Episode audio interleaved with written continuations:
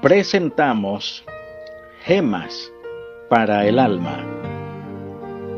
Una nota de gratitud. La paz de Dios gobierne en vuestros corazones y sed agradecidos. Colosenses 3:15 El doctor William Stidher se sentó a escribir una carta de agradecimiento para una maestra por el gran estímulo que le había dado 30 años atrás cuando fue su alumno. La siguiente semana recibió la respuesta escrita con una letra temblorosa.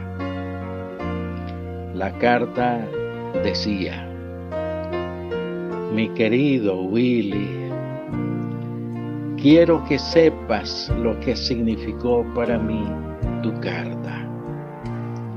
Soy una anciana con más de 80 años.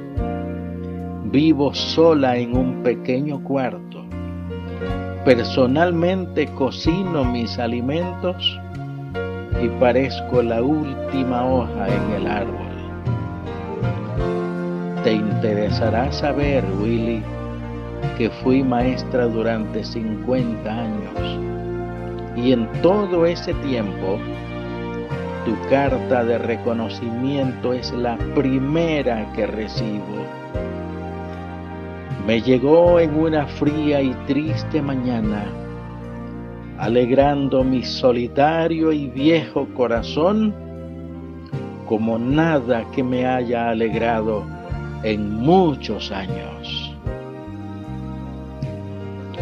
La gratitud es una cosa de la que nunca daremos de más, porque en nuestras sinceras sonrisas, en las gracias que les damos, en nuestras pequeñas muestras de aprecio, fundan los que nos rodean su filosofía de la vida. Oremos. Padre Celestial, alabamos tu nombre por los infinitos bienes que recibimos cada día de nuestros familiares, de la naturaleza y de tu divina providencia. Enséñanos a escribir las injurias en la arena y a grabar los beneficios en el mármol del corazón. En el nombre de tu Hijo Jesús lo rogamos todo. Amén.